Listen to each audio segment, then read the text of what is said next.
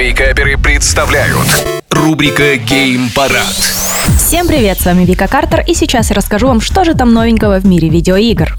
Если вы любители Half-Life и VR, то, наверное, вы слышали, что был как бы мод от авторов, который делал адаптацию, ну, VR-адаптацию Half-Life 2. И вот, спустя время, авторы, которые сделали тот самый замечательный мод, анонсировали аналогичный для эпизода 1. Его планируют выпустить где-то в первом квартале 23 года, и этим занимаются разработчики группы Source VR Mod Team, которые как раз вот ранее и выпускали бета-версию для оригинального Half-Life 2. У этого мода куча положительных отзывов, и он выглядит, ну, прям достойно. Так что, если вы любители Half-Life и до сих пор игнорировали этот факт, то я вам очень советую. И поставьте себе напоминалку, что скоро сможете и в эпизод One поиграть тоже.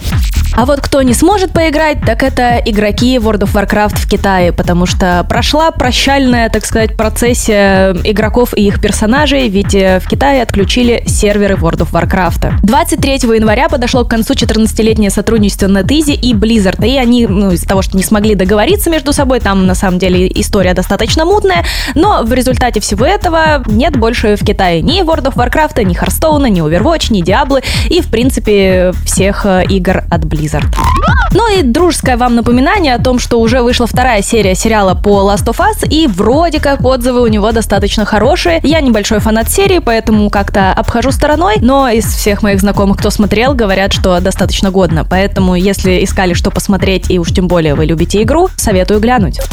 Ну а на этом все. Желаю всем хорошего дня, больше новостей на YouTube-канале Game Juice. Пока-пока. Геймпарад. По средам в Вейкаперах на рекорде.